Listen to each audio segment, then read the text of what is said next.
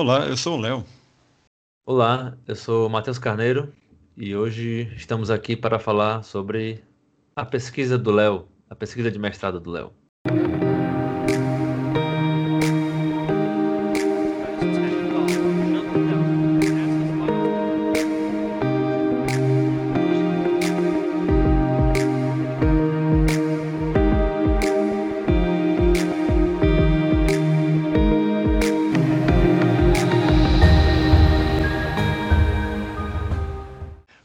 Pesquisa sobre Johannes Kepler, um astrônomo do século 16 e 17.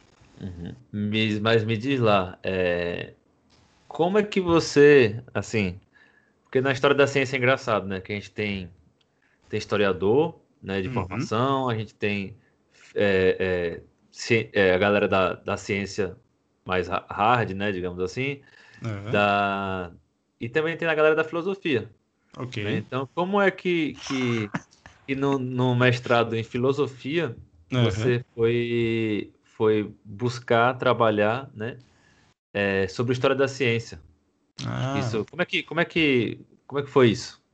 É, é, é, é estranho, né? Essas cadeiras, né? Você fala que estuda astronomia na filosofia, né? O pessoal fica meio perdido, assim, sem entender como funciona, né? Mas é, é assim, é, sempre que você for estudar uma, uma ciência, por exemplo, astronomia, que foi o meu caso, você não pode ingressar pela. É, digo, astronomia antiga, né, no meu caso, né?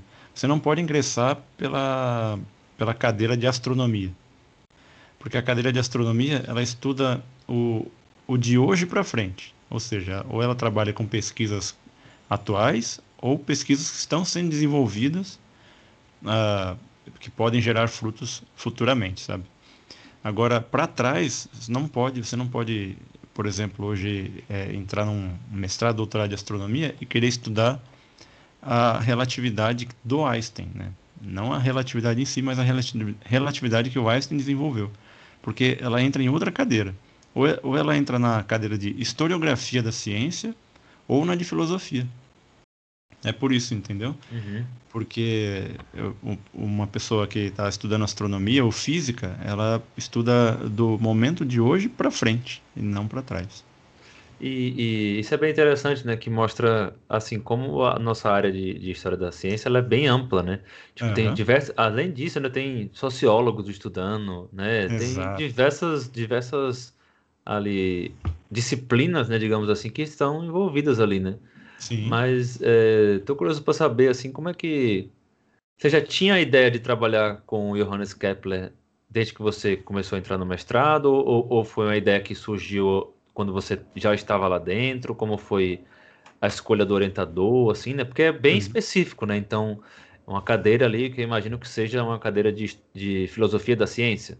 É, filosofia da ciência. Então, como é que, como é que foi esse, esse essa abordagem inicial, assim, com sua orientadora, com o seu interesse de pesquisa, né? Como uhum. é que foi isso? Eu sempre fui muito, muito voltado para essa área da construção do pensamento. Que você. É, até uma coisa que a gente conversa bastante, né? Que você não pode só apresentar a fórmula física, ou a fórmula da química, ou a fórmula matemática. É interessante você demonstrar da onde ela surgiu, mesmo que seja por um, um breve momento, assim, na aula, né? É, é interessante você mostrar o que, que levou a pessoa a formular tais leis, a tais. É, é, qualquer outra. Qualquer outra entre aspas, né, descoberta científica, o que levou essa pessoa a essa, a essa descoberta, essa, essas leis. Eu sempre gostei muito disso, né, mostrar o alicerce das coisas, porque eu, imagino assim que o conhecimento é uma escada, sabe? Você não pode pular degrau. Se você pular degrau, você vai faltar alguma coisa ali no seu conhecimento. Mesmo que não se aprofunde na, na história da ciência, da, da, astronomia, da física, enfim, é interessante você saber de onde elas vieram, sabe? Uhum. E quando eu fiz a especialização de ensino em astronomia, o meu trabalho, né, a minha pesquisa foi sobre a construção do pensamento científico para ensinar astronomia. Ah, que legal. Então eu peguei os filósofos antigos e comecei a mostrar como que eles enxergavam a ciência e a astronomia, sabe? Uhum. E é interessante que eles, eles todos eles trabalhavam de forma muito geral com a, com a, com a astronomia, né? É, o cara, por exemplo, Aristóteles falava de tudo, inclusive de astronomia. Tem o livro dele Do Céu, né, de Aristóteles, que fala bastante sobre astronomia. E é um livro muito bacana. Então eu fui demonstrando como que as pessoas pensavam astronomia até hoje. Aí eu entrei no meio, nos meios de comunicação, como que a astronomia estava sendo difundida. Isso foi em 2015, né? Uhum. Tava começando... Foi onde você fez a, a, a especialização? Eu fiz na Universidade Cruzeiro do Sul. Uhum. É uma universidade muito boa, cara. É, ela é particular, né? E eu tive uma pequena bolsa lá no começo, depois não, não tive mais. Só que eu falo assim, pessoal, foi um ano e meio, né, de, de curso. E, cara, eu só conheci a Federal da ABC, onde eu fui estudar depois, por causa desse curso, cara. Ah, um dos professores. É, é muito maneiro isso, cara. Um dos professores lá, o professor é, é, Oswaldo, ele falou para mim assim: Ó, oh, Léo, essa linha de pesquisa o pessoal desenvolve lá na Federal da ABC. Uhum. Vai lá, que é uma universidade nova, tá ligado? Uhum. Eu falei, pô, que maneiro. Assim que eu terminei, né, o, o, essa especialização, que tinha a coordenação do Roberto Bosco, que é professor de astronomia na USP, eu, eu entrei no site da Federal lá e comecei a procurar as, os professores, as professoras que tinham a minha linha de pesquisa. Uhum. É isso que eu encontrei a minha orientadora. aí eu mandei um e-mail para ela, falei, oh, professora, tudo bem aí? É, eu sou aluno assim assado tal. Ela falou, ah, vem conversar comigo. E a minha ideia era mostrar tudo, né? Como que, como que a astronomia foi ensinada ao longo do tempo. Uhum, legal. Aí ela, aí ela falou para mim, não, não, isso aqui não cabe no mestrado. Uhum. Você tem que ser uma coisa, você tem que fazer um recorte, uhum. né? Bem pequenininho, assim. Sim. Porque é isso que nós fazemos, né, cara? A gente chega na, no mestrado, doutorado, você tem que pegar uma parte, assim. É, pois é. pegar uma parte bem pequena, né? E destrinchar aquela parte, para você virar mestre naquela parte, para você virar doutor naquele, naquele tema. Sim. Aí a professora falou assim, ó, oh, Léo, o Kepler, ele né, formulou as três leis do movimento planetário e tal, e ele tem essa visão de construção do pensamento. Faz ele. Aí eu falei, uhum. pô, eu gosto pra caramba do Kepler, né? Já tinha estudado um pouquinho. E foi assim que caiu no meu colo. Entendi. Ah, Bacana, foi uma sugestão da, da sua orientadora mesmo, então, né? Foi. Que legal. Foi. É, e ela já trabalhava com o Kepler antes, ou ela, ela já. Assim, é, ela já tem uma, uma, abordagem. Ela é da cadeira de filosofia da ciência, né? Então imagino que ela já deva uhum. é, trabalhar com alguma coisa, porque se ela conhecia o Kepler, com, com certeza ela. Né, o Kepler não é um. Eu imagino, pelo menos assim, não é um, alguém muito famoso na astronomia, né? Então, tipo, é até acho que até às vezes esquecido, né? É, então, bem esquecido. Então, mostra ali um, um certo cuidado ali, né? E, uhum. e isso é importante para a pesquisa. A gente pegar ali a, é, objetos históricos, né? Digamos assim, né? Estudos de casos históricos que não são tão mainstream, né? Uhum. Tão ali Tipo um Galileu Sim. da vida, um Newton, né? Tipo, etc. Exatamente. Os famosos, né, cara? Os... É, os famosos, né? Porque a história não. A, a, ciência não é feita só pelos famosos, né? Exatamente. É feita por outras pessoas, pessoas comuns também, comuns, né? Etc. Uhum. É interessante essa, essa questão. E aí você. Aí você. Só que nisso você não tinha entrado no mestrado ainda. Você tava, foi fazer uma primeira conversa com ela, né? Isso, foi, isso foi em fevereiro de 2000 e... 2016. Uhum. É, foi, é, foi fevereiro de 16. Não, foi é, 17, 2017. Fevereiro de 2017. Aí eu fui lá conversar com ela em fevereiro. Ela falou: então, ó, prepara o seu pré-projeto, que na verdade não é pré-projeto, mas é um pré-projeto. É só um, um, esboço do que você vai fazer. Tem lá umas regrinhas para seguir, né? Cada faculdade tem a sua. É um roteirinho, né? Do que você quer fazer. Você tem três meses para estudar para o processo seletivo. Aí eu falei, ô louco, que lá na Federal da BC é por quadrimestre. Né? Então, eles começam as aulas é, em abril e vai até julho, aí para agosto e começa em setembro. Uhum. Entendeu? Ela é meio esquisito Entendi. assim. É, a, a, o FBC é toda diferentona assim, né? Ela é, cara. E, ah, e só, só para só ilustrar, eu nunca tinha ido lá, né? Uhum. É, é é meio longe daqui de casa, mas não é tão ruim de chegar assim de metrô de, e trem, né? Eu nunca tinha ido lá, cara. E a faculdade é nova, ela foi é, inaugurada em 2006. Nossa, é muito nova. Ela é muito nova, cara. E já tá entre as 600 melhores do mundo, assim. Uhum. Aí eu cheguei lá, cara. Eu falei, mas cadê essa faculdade, né? Aí eu comecei a andar, andar e achei ela lá. Quando você entra na faculdade, assim, cara, você vê três prédios enormes, assim, tá ligado? Eu olhei pra cima e falei, cacete, cara, eu quero. Putz, Fiquei deslumbrado, assim. Eu falei, eu quero Uhum. estudar nessa parada, sabe? E eu fiquei com isso na cabeça. Falei, meu, esse lugar é muito bonito, cara. Eu entrei lá no salão, tinha um pessoal fazendo malabares, tá ligado? Fazendo. Uhum. jogando xadrez, jogando ping-pong. Balbúrdia. Balbúrdia, cara. Eu falei, é isso que eu quero pra minha vida. Aí eu falei assim, ah, é, é um lugar maneiro demais, né? Aí eu sabia das dificuldades que é um processo seletivo de uma federal, né? Uhum. Aí eu falei, ixi, e agora? Aí cheguei lá, a professora me orientou, falou, e fui fazer o bendito processo seletivo. Uhum. Aí passou, deu tudo certo. Passei de primeira, cara. Aham, bacana. E eram 90 candidatos, só foram aprovados 17. Massa. E tinha 25 vagas. Uhum. Eu fui o 17 a ser aprovado. Eu Bacana. fui o último. Eu, sa- eu saí da entrevista, né? Que são quatro etapas, né? Sim. É a prova geral, de conhecimentos gerais em filosofia. Aí a segunda prova é proficiência em línguas. Eu Uhum. peguei inglês, né? E a terceira etapa é o, é o que eles avaliam lá a sua, seu projeto. E a quarta etapa é a entrevista. Uhum. A entrevista eu saí com dor de cabeça, saí tremendo. eu fiquei muito nervoso, cara. Sim, entrevista é um negócio tenso. Na, na minha teve também, é, é tenso. Não, agora você imagina. O cara vira pra mim e fala assim: o que uma pessoa formada em direito, que tem um curso de astrofísica geral e uma especialização em ensino de astronomia, quer fazer aqui na, na cadeira de filosofia e na astronomia antiga? Na hora eu gelei, assim, tá ligado? Aham. Aí eu dei uma resposta que eu nunca mais vou esquecer na vida, cara. Eu falei pra ele assim: o Edwin Hubble também era formado em direito. Bacana. E esse professor Melhor que... resposta possível. E esse professor que perguntou, tava uma cara de ranzinza assim na, na entrevista, tá ligado? Aham. Depois virou um grande amigo meu lá dentro da faculdade. Nossa, bacana. É maneiro. Melhor né? resposta possível. É, eu falei, não, não venha me desmerecer não, por causa do. Porque a gente fica meio assim, fala, será que eu tenho condições, né, de estudar isso, né, cara? Uhum. É que a gente é acostumado a colocar, ser colocado nas caixinhas, né? É, ah, você exatamente. aqui é o químico, você aqui é o físico, você É. aqui é o, é, sei lá, jornalista.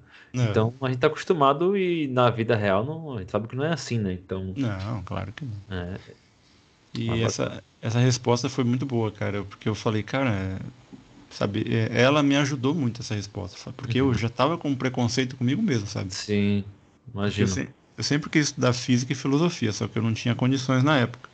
Aí eu falei, eu vou, eu vou encarar isso aí. Uhum. Aí passei, cara, fiquei super feliz, Nossa, muito massa. Muito contente de ter.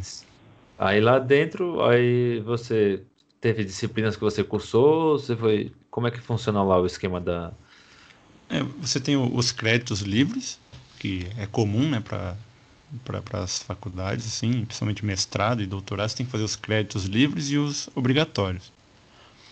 Eu sou eu sou meio esquecido, sabe, cara? É, não é que eu sou eu esqueço as coisas, eu, eu tenho hiperfoco, que eles chamam. Ou seja, se eu pego um negócio para fazer, eu vou assim, tipo um trem, sabe? Não vou não vou parar. Sim. E isso aí me deu alguns probleminhas lá dentro, porque eu esqueci de cursar algumas matérias, uma matéria obrigatória, porque eu estava muito focado em fazer a dissertação. Uhum. Eu faltei numa aula e, e essas coisas, sabe? Eu fui, eu fui me embananando, porque eu estava muito focado em fazer a, a dissertação. No final deu tudo certo, eu terminei a minha disser- dissertação em oito meses, aí foram começando a fazer as correções, tudo, né? Fiz a qualificação e fiz as matérias livres, fiz umas matérias é, obrigatórias. Teve uma matéria lá que a professora ficou meio brava comigo, mas porque a gente não se deu muito bem lá e tal. era sobre, era sobre Santo Agostinho. Hum. Quando eu peguei a matéria, não era sobre Santo Agostinho, era filosofia medieval. Uhum. Aí eu falei, pô, massa, né? A, a- a filosofia era interligada com, a- com as ciências na época, né? E cheguei lá, a professora só dava aula de Santo Agostinho. Uhum. Ela virou para mim, ela virou para mim e falou assim: "Olha, não te ajuda muito no seu projeto". Eu falei: "Não, mas já que eu tô aqui, eu vou aprender alguma coisa, né?" Aí meio que a gente ficou meio assim, sabe, um meio de cara virado pro outro e tal, mas passei, fui, levei essa matéria, foi tranquilo. Sim. Foi a única que eu tive esse desgaste. Uhum. E então, saindo da, da, da questão da, da, universidade, do processo é. da, da, da, filosofia da ciência, é, vamos lá. Então, quem foi Johannes, né? Fala Johannes? Johannes Kepler. Johannes Kepler. Quem foi Johannes Kepler? Cara, eu, eu costumo falar, né, só para ilustrar, você falou que no começo que o Kepler é meio esquecido, né? Uhum. Ele, ele é muito esquecido, cara. Ele foi de importância assim gigante. O cara, o cara revolucionou o método científico, o cara revolucionou o método de pesquisa, revolucionou a comunicação científica, cara. E a galera, ah, tá bom, deixa ele quieto aí. O Galileu é mais bonitinho, né? O Newton é mais maneiro. E você vê que o Newton se baseia no Kepler, o Galileu gosta das pesquisas de Kepler, tal. O, quem foi o Kepler? Kepler ele foi um um astrônomo, matemático, astrólogo, né? Porque a astrologia, a astrologia era ciência na época, né? Uhum. E um pouco filósofo e tudo mais. E ele nasceu numa cidadezinha chamada Venn, H-V-E-N, né? Em, lá na Alemanha. Quando, quando ele era muito pequeno, o, o pai dele, ele ia em campanhas assim mercenárias pro, pro exército. Só que ele odiava os filhos dele, né? Quem cuidou do, do Kepler, do irmão dele, foi a mãe, a Catherine Kepler. Então ele cresceu meio que sem o pai, né? Graças à mãe, que a mãe é uma pessoa extraordinária. E quando ele estava na idade de 14 para 15 anos, se, eu, se, não me falha a memória, ele ingressou na universidade, na universidade não, no seminário, né? Porque para se, se, tornar padre e tudo mais. Uhum. E desse seminário ele se interessou por matemática, astronomia e astrologia. Foi aí que ele ingressou na Universidade de Tübingen. E aí começa. E fica onde? Ela fica, fica, fica. Cara, porque eu vou. Porque eu vou agora pegar... já tá tudo diferente, né? Tipo, acho que no século XVI ali já era. Então, era, era Prússia ali, né? Ah, sim. Eram, eram reinados, eram províncias. Eu vou, eu vou colocar na descrição o, número, o, o nome da, da cidadezinha direitinho. Mas a universidade tem até hoje. Uhum. A Universidade de Tübingen. É uma cidade muito bonita. Eu vi por fotos, né? Eu não consegui chegar até lá, estava muito longe. Só um pouquinho. É só um pouquinho longe. E foi aí que ele despertou a paixão por matemática, cara. E, e por teologia. Bacana. E ele. É...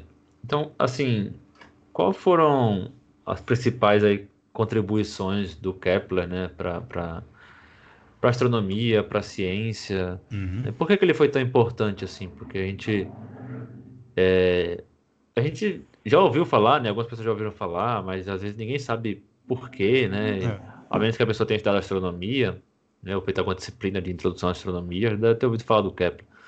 Mas o, o, cidadão comum ali só ouviu falar de Galileu, de Newton, de uhum. Einstein, né? Então, quais foram as contribuições aí, as principais contribuições do Kepler, e se você estudou elas no, no, no seu mestrado, né, está uhum. tá presente na sua tese, né? Eu, eu, eu reforço da importância do Kepler dizendo que o Carl Sagan, né, que é o, o, o, o divulgador científico e cientista, que trouxe nessa né, popularização mais perto das pessoas pela televisão, dos três episódios, né? Eu já falei isso aqui, acho que em outro episódio. Nos três episódios do Cosmos original, um é dedicado só ao Kepler. Ou seja, ele tem uma importância diferente, vamos dizer assim, dos demais. Né? Não que ele seja melhor, mas é pelas contribuições que ele deu para a ciência. Né? Não sozinho, é óbvio, né? mas ele, teve, ele foi um momento de ruptura. Eu vou falar dessa ruptura daqui a pouquinho. O, que, que o Kepler imaginava? Ele imaginava, ele era muito religioso, muito, fervoroso assim. Então a primeira ideia dele foi dizer que Deus era matemático. Então isso aí já era um, um, um rótulo que ele dava para a ciência. Né? Ele falava: o Deus se comunica através da ciência, é, principalmente da matemática e geometria. Então ele enxergava que as distâncias planetárias, por exemplo, a distância entre Terra e Marte, ali havia uma figura geométrica. É, é um negócio bem abstrato, assim. Eu uhum. demorei muito tempo para entender, porque é, é, muito abstrato. Você fala, pô, como que é, entre um planeta e outro vai ter uma figura geométrica? O que que vem? Da onde ele tirou essa ideia, né? E ele tira essa ideia dizendo que são os cinco sólidos platônicos, que são cinco figuras geométricas, é, icosaedro, tetraedro, dodecaedro, hexágono e losango. Né? Ele são as figuras geométricas. Então eram só cinco planetas conhecidos na época, até Saturno. Então ele falou: opa, olha que demais! As figuras geométricas se encaixam direitinho nas distâncias planetárias. Porque antigamente se acreditava que os planetas eles estavam envoltos em orbes de cristal. E essas orbes elas giravam ao redor do, da Terra e depois do Sol, uhum. né, com Copérnico reforçando a ideia. E foi aí que ele começou a desenvolver essa ideia um pouco esquisita que não foi muito bem aceita. Uhum. então... Mas ele desenvolveu isso matematicamente ou era tipo algo mais abstrato? Não sei. Era bem abstrato e a matemática que ele que ele é, colocava né, para justificar essa, é, essas distâncias planetárias com as figuras geométricas, ele apenas encaixava as figuras lá e ele tentava fazer um modelo, um modelo é, é, é palpável de verdade. Assim. Ele queria fazer um modelo, um modelo de ouro, para você ter uma ideia como ele estava crente naquela, naquela ideia dele. Só que o, o, o, o o, como que era o nome? O imperador falou assim: não, a gente não vai gastar tanto dinheiro para você fazer isso aí, negócio de ouro, você tá ficando maluco.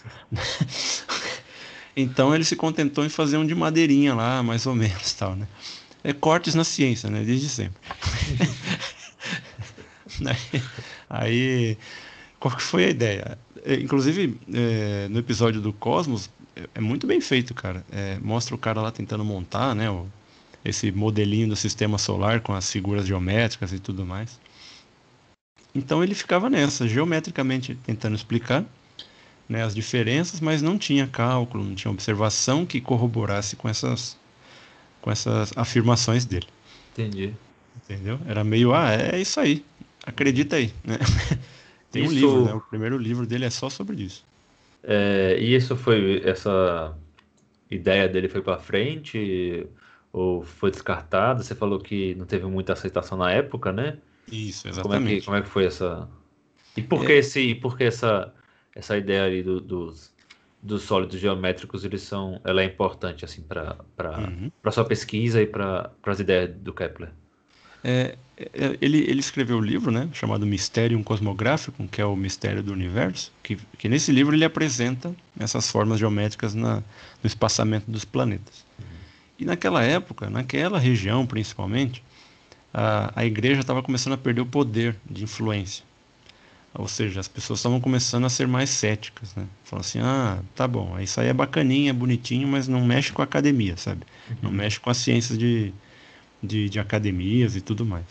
O pessoal já, principalmente nessas regiões, né? É, que hoje é a Holanda, a Alemanha, a Dinamarca, esse pessoal todo já estava mais mais cético, né? Uhum. Ainda era uma droga lá, que teve até a guerra dos 30 anos lá, religiosa, tudo, mas já, já era bem melhor, né? A influência da igreja não era tão forte quanto na França, na Inglaterra ou na, na Itália, né? É, na Itália era bizarro, né? Nossa, na Itália era bizarro, cara. Até hoje é Até é bizarro lá, né? Até século XIX ali, que foi onde eu, eu estudei ali, era muito, muito fervoroso, assim, né? Exato. Cara. Mas também porque o Vaticano tá ali também, né? Então... Ah, é, fazendo um parênteses aqui, é, em Roma, tem um jornal, tipo o Jornal Nacional lá em Roma. A primeira parte do jornal é só dedicada à notícia do Vaticano. é? O primeiro bloco é só sobre o Vaticano, cara. É, é, até hoje, cara. Isso foi o quê? É. Dois anos atrás que eu, que eu, que eu tava lá, né? Uhum. É muito, muito bizarro isso, cara. Eu fiquei espantado. Falei, meu, os caras dedicam tipo 15 minutos do jornal só pra falar de notícia do, do Vaticano. É. Aí, então, já estava perdendo, né? Na época do Kepler, já estava perdendo essa influência muito forte. E quando ele publicou o livro, ele ficou felizão. Ele falou: ah, vou distribuir para os maiores astrônomos, para os maiores cientistas. Inclusive para o meu orientador, que era o orientador do Kepler, era o Michael Mestlin, um baita de um astrônomo, que já estava ensinando em cursos de extensão uh, o heliocentrismo de Copérnico e de Aristarco. Então já estava, você vê, né? Já percebe que a igreja já estava começando a perder a influência, porque o pessoal já estava aceitando o heliocentrismo, já estava começando a, a, a, ensinar, né? Essas uhum. Só para uhum. questão de me situar assim no, no tempo, uhum. é, o, Kepler é antes ou pós Galileu? Assim? Ele é contemporâneo, hum. só que ele é um pouco mais velho que Galileu. Entendi, Tanto que os dois, os dois se conversavam. Né? Hum, interessante. É muito tá. maneiro isso. E aí o Kepler começou a distribuir o livro dele para essa galera, né, que, que na cabeça dele ia corroborar com as ideias dele. Ia falar assim, não, você tá. Vai aí, campeão, vai nessa que você tá boa.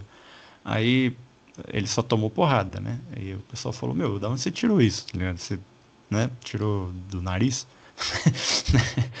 aí ele, ele chamou atenção pelo método de de apresentação dele do Tycho Brahe, que era o astrônomo oficial da que seria hoje a Dinamarca, se eu não me engano. É uma confusão inacreditável. Né? Não tinha o nariz, né? Ele perdeu o nariz num duelo de pistola, cara. O nariz dele era de chumbo. Olha aí, bom vivan. Aí o cara falou assim, ô oh, Kepler, você até que é inteligente, mas essa ideia sua aí tá meio furada, velho. Não, não, não vai por aí não. E o, e o Brahe tinha 35 anos de anotações de observações astronômicas. Foi aí que ele ensinou uma lição muito grande para o Kepler. Ele falou assim: você não pode é, fazer uma afirmação científica desse tamanho sem fazer observações e sem fazer a, a, o, as, as experimentações. Uhum. Mas o Kepler, hum, é verdade? É. Ele falou, é, cara, você não pode falar as coisas do nada. Entendeu? Não é porque você acha, não é porque você colocou ali falando que Deus é matemático e geômetra, que você está certo, entendeu?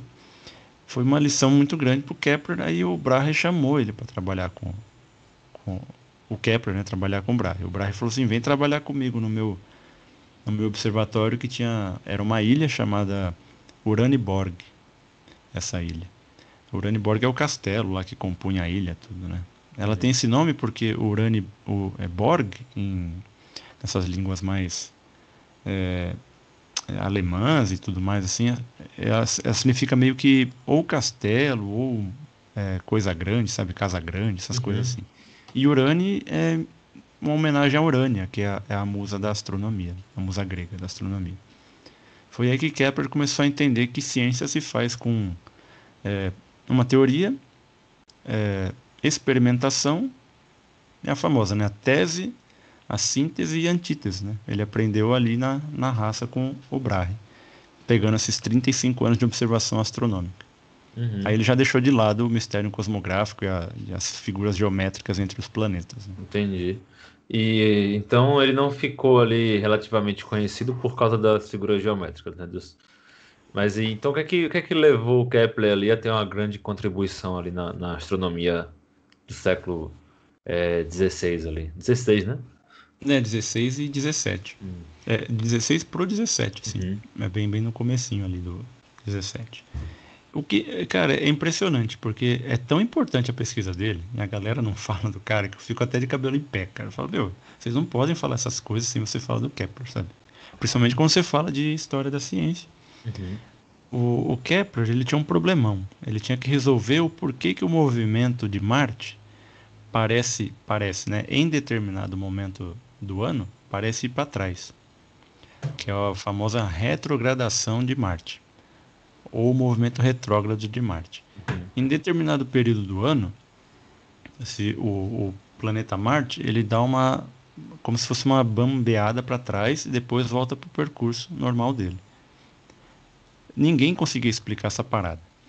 Ptolomeu, que foi a base da astronomia por 1500 anos e a base científica da igreja, que colocou a Terra no centro e tal, também não explicava isso. Ele fazia uma, um bruxismo matemático lá e falava, ah, agora é assim. Uhum. é, é, bem isso mesmo. O Ptolomeu falou, ah, tá, aí, ó, tá aqui, ó, toma, né, riscou lá e já era. e empurrou para frente, cara. 1500 anos as pessoas engolindo isso, sabe? E começou lá, na época de, de, de Copérnico, o pessoal começou a falar, ah, tá, por que, que é assim? Começaram a questionar mais. E foi aí que Brahe falou pro Kepler, cara, me ajuda a resolver essa parada aí. Aí o Kepler falou, beleza, vou, vou fazer os meus melhores aqui. Assim que, que o Brahe nomeou o Kepler para lidar com o problema de Marte, que ele chama de guerra contra Marte, o Brahe morre. Uhum. Aí vira uma bagunça, cara. Aí vira uma bagunça inacreditável, porque a família a família do Brahe não queria dar as coisas pro, pro Kepler estudar. Uhum. E aí começa todo todo um processo legal, sabe? Mas ele, ele continuou lá na, na ilha? No, ele nunca foi para a ilha. Não deu hum. tempo. Ele morreu, o, o Brahe morreu antes. Antes. Então ele tinha que continuar em terra. Ele foi nomeado astrônomo do Império, do Império Prússio, né? Da, da Prússia. E a, par... a partir daí ele começou a, a estudar de fato a retrogradação de Marte. Uhum. Foi aí que ele começou a entender que há uma matemática por trás dos movimentos do, dos planetas e, e, esses movimentos eles são regrados por equações que, que, que ele né, extraiu as equações dos movimentos e ele falou, olha, realmente tem uma razão matemática por trás dos movimentos do planeta, não é apenas aquelas orbes de cristais que ficam rodando ao redor do Sol. Né? Foi aí que ele descobriu a primeira e a segunda lei de Kepler. Hum, e, e, então foi tentando responder ali a, a, o, a questão de Marte, né? A problemática de Marte, né? Isso. E, e o que é que, que, é que são essas. Para explicar para a gente assim, uhum. quais são as, essas leis, a primeira e a segunda lei de Kepler, o que é que elas claro. mostram para a gente assim? O, o, porquê que, que Marte dá a impressão que vai para trás? Porque Marte está mais afastado do Sol. Então, quanto mais afastado do Sol, mais devagar o planeta vai se movimentar. Então, o que, que Kepler percebeu? Ele, Kepler percebeu? Ele percebeu que há uma diferença nas velocidades dos planetas. Antigamente acreditava-se que, inclusive Ptolomeu acreditava-se que uh, o movimento ao redor do Sol era circular, um círculo perfeito. Uhum. Se fosse um círculo perfeito, as velocidades não estariam tão diferentes quanto o Brahe registrou porque você pega Vênus para Marte, a diferença de velocidade orbital é muito grande. Uhum. Aí ele falou: ó, isso aí tem algumas explicações, mas ninguém nunca tinha dado. Foi aí que Kepler percebeu que o movimento dos planetas tem essa proporção de velocidade e distância. Ele percebeu então que em determinado momento do ano a Terra ultrapassa Marte e nos dá a impressão que Marte está indo para trás. Uhum. Mas na verdade é a Terra que está mais rápida que Marte. Nossa, que interessante isso. É muito bacana, cara. E, eu... e, é, é, visualmente, é, você pode ver isso, é bem bacana. Uhum. Isso isso tá em alguma das leis dele ou, ou é, como é que como é que é isso? Então, ele não fala especificamente de Marte, né? Ele não fala assim que, ah, que a partir de Marte você tem essa lei e tal. Mas ele vai demonstrando, né? Eu falei no começo que ele era, revolucionou a comunicação científica, porque no livro dele é, ele, ele vai demonstrando, o segundo livro dele, né? Ele vai demonstrando que como que ele chegou nas duas primeiras leis do movimento planetário. Uhum. Então, a partir desse movimento retrógrado de Marte, ele percebeu que ah, não deveria ser circular a órbita. Ela tinha que ter uma forma ali em que, em determinado momento do ano, um, um planeta fique um pouquinho mais lento e depois tome de novo a velocidade. Uhum ele foi, foi testando geometricamente né, a, as formas geométricas até chegar nessa velocidade que era correspondia que, que correspondia à observação. Foi aí que ele encontrou a forma elíptica. Uhum.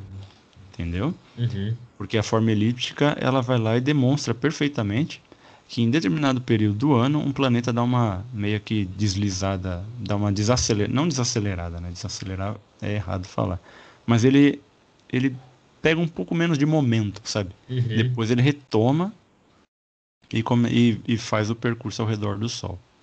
Outra coisa importante da elipse e que daí é a segunda lei do Kepler, a primeira seria, a primeira que ele descobriu, né, é, foi essa do, do movimento elíptico, né? Uhum. E a segunda lei é que o Sol está em um dos focos da elipse, ou seja, ele não está bem no centro do uhum. movimento planetário, entendeu? Ele está um uhum. pouquinho para o canto assim. Entendi. É isso que dá essa velocidade, essa velocidade diferente em períodos diferentes do ano. Então, antes, antes de Kepler, os astrônomos achavam que é, eram órbitas circulares. Isso. Kepler que definiu Perfeito. as órbitas elípticas né, e explicou, Exato. através das órbitas elípticas, uhum. o movimento que Marte apresentava para quem estava observando, né, para o observador aqui do, da Terra. Né? Isso, exatamente. Interessante isso. Então, é, retomando, a primeira lei de Kepler é justamente essa. Ele fala que a, as órbitas não são circulares, elas são uhum. Elípticas. Quanto mais próximo do Sol, menos elíptico é.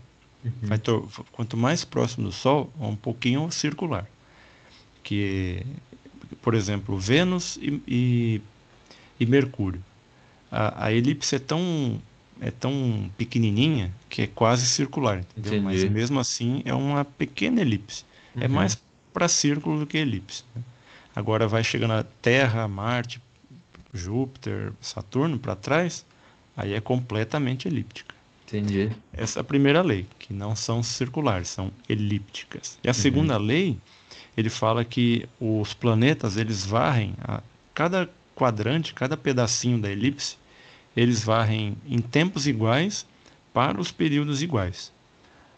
É meio difícil de, de explicar sem um é, visual, sem um uhum. visual, um recurso visual, mas é, por exemplo, uh, em, de outubro a dezembro, né, o planeta vai percorrer esse período na elipse. Uhum. Essa velocidade essa velocidade e o tempo que ele gasta para percorrer de outubro a novembro vai ser a mesma quando ele tiver de maio para junho ou para julho. Entendi. É tipo estivesse do outro lado da, da elipse. Isso, é isso? Ex exatamente. Uhum. É, são iguais. Entendi. Apesar de aparentar, é, de ter uma, uma aproximação maior do Sol em um determinado momento, a, a, da elipse, né? É, que daí diferencia entre o afélio e o periélio, né? O afélio é o afastamento, quanto mais longe, e periélio quanto mais próximo do Sol. Mesmo assim, mesmo um pouco mais próximo do Sol, a velocidade e a distância percorrida são iguais, mesmo quando um pouco mais afastado da elipse, entendeu? Uhum, Ele percebeu essas duas leis, cara. Uhum. E, e, foram revolucionárias. Demorou muito para o pessoal reconhecer. Né? Então ele, ele, deixa eu ver se eu entendi, né? Tipo, então uhum. o, o Kepler ele meio que se apropriou ali dos dados do Tycho Brahe para elaborar a, as suas leis, foi isso? Uhum, isso. Então ele, ele, é, assim, por curiosidade mesmo, mas o Kepler, ele, então ele não fez é, observações astronômicas? Ele, ele refez algumas que o Tycho, que o, que o Tycho Brahe já, não que ele tenha refeito completamente, né? Uhum. Mas ele confirmou. Ele falou, ah, deixa eu ver se realmente é isso, né? Sim. Foi também 35 é, anos de dados, né? É muita coisa. É muita coisa. Muita coisa. E esse livro o Kepler chamou de Astronomia Nova. Uhum. Ah, uma, uma, outra coisa. Uhum. É, só para situar também, né? Porque assim a gente tem que o Galileu foi o primeiro que apontou o telescópio para o céu, né? Certo. Então o, o, o Tycho Brahe não tinha telescópio. Não tinha telescópio. Era olho nu. Era olho nu. Sabe onde tem bastante informação sobre isso? A do Jabai. Sabe, muitas informações a respeito disso vocês vão encontrar onde? No meu livro. que está onde o seu livro, Léo? Por enquanto na Amazon, disponível para todos os dispositivos Kindle, computadores, celulares e e-readers, né, os leitores digitais.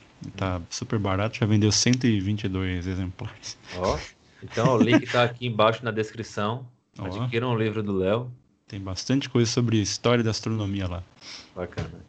E o, é, respondendo essa, essa sua pergunta sobre a observação de Brahe, os, todos os instrumentos, nenhum deles tinha nenhum tipo de, de, de lente. Eram todos de observação. Geométricos. Geométricos. Eram sextantes, quadrantes. O máximo que tinha próximo a um telescópio era um negócio chamado Perspicillium. Olha que bonito. que diabo seria isso? O Perspicillium é a luneta sem lentes. Ele tem esse nome porque vem do latim, né? De perceber, né? De você estar percebendo as coisas. Né? E, e, ele tem esse, essa função de você focar no, num ponto e você ter uma melhor observação desse ponto, mesmo que não tenha lentes. Dá para fazer esse experimento em casa, se alguém quiser. Como é Ou pega um. Ó, tem duas formas de fazer. Ou você pega um desses tubos de alumínio, sabe? É, de papelão que está enrolado alumínio. Uhum. E você foca em um planeta ou na Lua e fica lá um tempinho, né? Só, por favor, um, um aviso aqui, não façam com a lua cheia, porque a lua cheia danifica o olho. Né? Quando forem fazer observações da Lua, também não façam na Lua cheia, é muito perigoso para os olhos. Façam sempre quando ela está com menos brilho. Né? É, peguem esse cano, foquem num objeto que vocês querem e fiquem lá alguns dois, três minutos. Vai dar uma sensação de que vocês estão enxergando melhor o objeto e mais perto. É porque a visão se adapta. Uhum. Então a visão tenta aproximar o objeto. Né? E a outra forma de fazer é você é, pegar é, juntar os dois dedos, o polegar e o indicador, das duas mãos e fazer assim uma espécie de cruz, né? Uhum. E col colocar o seu olho lá no meio. Coloca esse olho, o seu olho lá no meio e foca em um objeto. É, também tem a mesma sensação de aproximação do objeto porque o seu olho está se adaptando. Uhum. Legal, essa, é astronomia, essa é a astronomia roots mesmo, né, é. né? que é astronomia sem instrumento nenhum, né, cara? Uhum.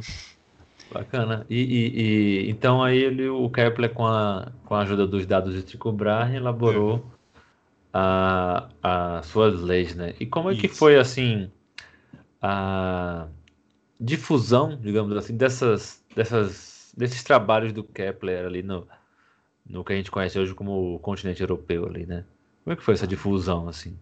Cara, foi, foi foi fraca, né? Porque tava um momento meio difícil, Guerra dos 30 anos, que é a guerra de, entre os protestantes e os católicos. O Kepler teve que se mudar muito.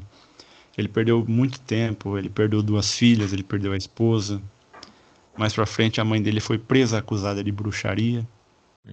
Tem um livro chamado O Astrônomo e a Bruxa, eu recomendo para vocês lerem que fala, conta, né, os cinco anos que a Catherine Kepler ficou presa numa masmorra e o Kepler tentando libertá-la, né?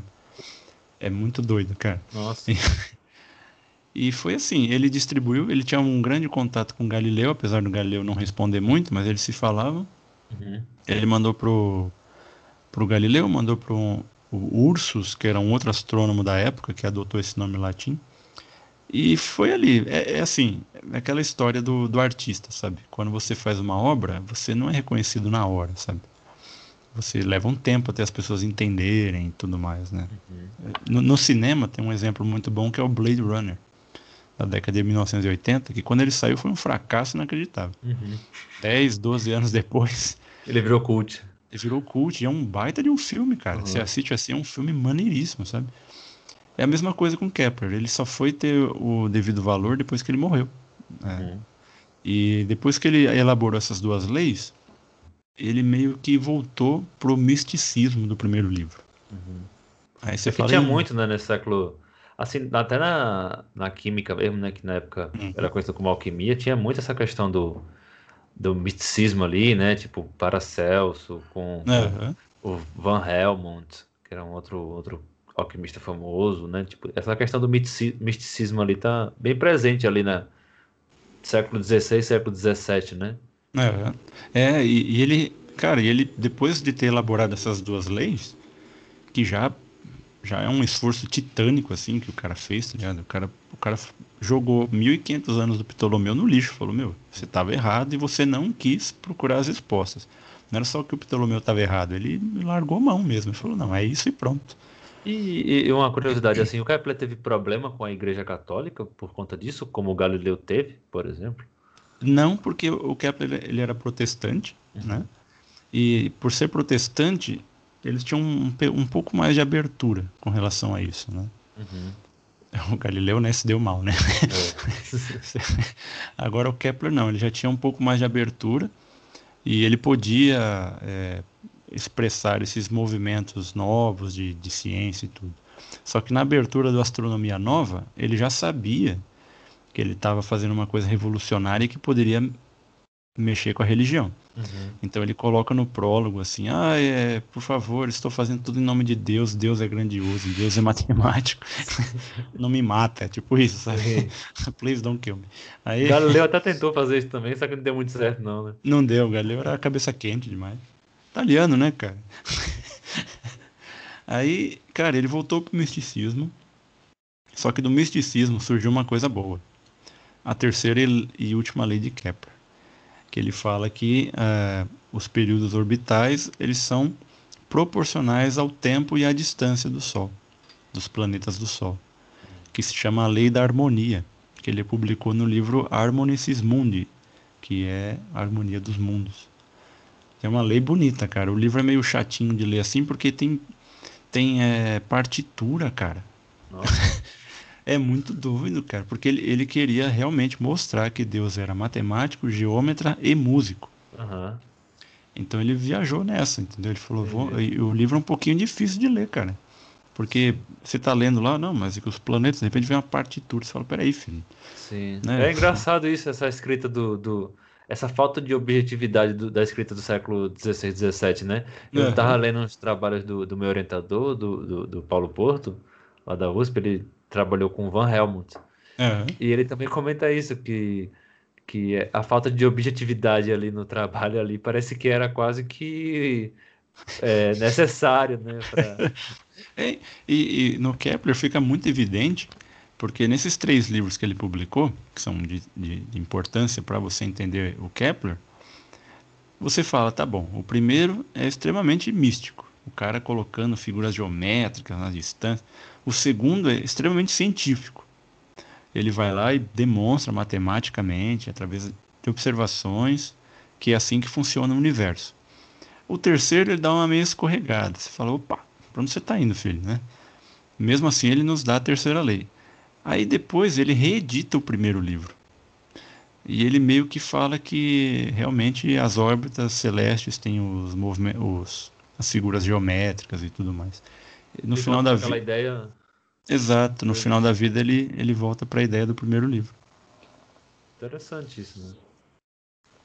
Aí ele, ele morre de elaborar mais assim, ou ele ele tenta ah, elaborar mais as ideias, ou ele só simplesmente ele, ele lança ele lança esse ele relança, né, o livro com comentários. Hum. Comentários falam, oh, isso aqui é, funciona assim por assado, sabe? Tenta justificar, mas ele não faz nada novo. Ele Entendi. só faz uns comentários a respeito do, do primeiro livro. Entendi. É a edição do, do diretor, né? é o Director's é, Snyder, Cut. Snyder Cut. é o Kepler's Cut. Aí ele falece, né, cara? Ele morre. Uhum. E, e ele era míope. Olha que demais. é muito maneiro. O cara era um guerreiro, velho. O cara era firmeza mesmo. Não desistiu em nenhum momento, assim de encontrar a verdade científica, sabe? Se comunicava bem com todo mundo, falava bem nos livros, e é tipo um diário o livro dele. O Astronomia Nova é tipo um diário. É muito gostoso de ler, que ele fala, ah, meu querido leitor, hoje eu fiz não sei quantas vezes aqui esses cálculos. é muito bacana, é muito bacana. Uhum. E aí é difundida a ideia, né? Surge Newton, né? Galileu já está mais velho. Aí surge Newton, e o Newton fala, olha, prestem atenção nas leis de Kepler, tararéu. E por aí vai, cara. Até hoje as leis de Kepler estão aí. Se vocês estão vendo sondas chegarem nos planetas, vocês estão vendo sondas chegarem nos asteroides, vocês estão vendo sondas indo para viagem interestelar, é por causa das leis de Kepler. Bacana. É, o cara é, o cara foi demais assim. E, e a partir daí surgiu a astronomia moderna. Uhum. E por que que surge a astronomia moderna com Kepler? Porque ele deixa o misticismo de para trás ele fala astrologia e nada que tenha observação científica, experimentação, não pode ser chamado de ciência. Ah, o, o Kepler fala, fala isso, assim? É, ele não fala né, é, com essas palavras é, tão fortes, mas ele, ele demonstra, ele fala assim, através das observações, através da, da matemática, tá, tá, tá, uhum. sei o que, você chega na ciência e você entende a mente de Deus, ele fala. É que, ah, bacana. É que século XVI, ali, XVII, não sei nem se tinha o, o, o, Você pode me corrigir se eu estiver errado, mas eu não sei nem se tinha ali a concepção de ciência como a gente conhece, hoje, né? É, Acho que seria mais tinham... uma filosofia natural, né? Alguma coisa nesse sentido. Isso, eram filosofias naturais, exatamente que, que eles não chamavam, ah, vou, vou estudar física, vou estudar é. química. Não, você vai estudar filosofias da natureza, né? Sim. E, então, só que esse conceito de... Eles já, já sabiam, sabe, que é, tinha essa diferença entre ciência e, e, e a pseudociência. Uhum. Tanto que o Galileu, né, tomou na cabeça duas vezes porque já estava começando a encher o saco com esse tema. Falou, não, isso aí que vocês acreditam não me não interessa, isso não é nada, isso é bobagem, né? É por isso. Então, foi com Kepler que se inaugurou a astronomia moderna. Bacana, mano. Ah, interessante. E sua, e sua tese, ela vai abranger ali, a, a sua dissertação de mestrado, ela vai abranger até, até as, a, as três leis de Kepler, ela vai abranger... Como, uhum. é, que é, como é que é a parte, assim, estou curioso para saber a parte historiográfica. Né? Você pegou...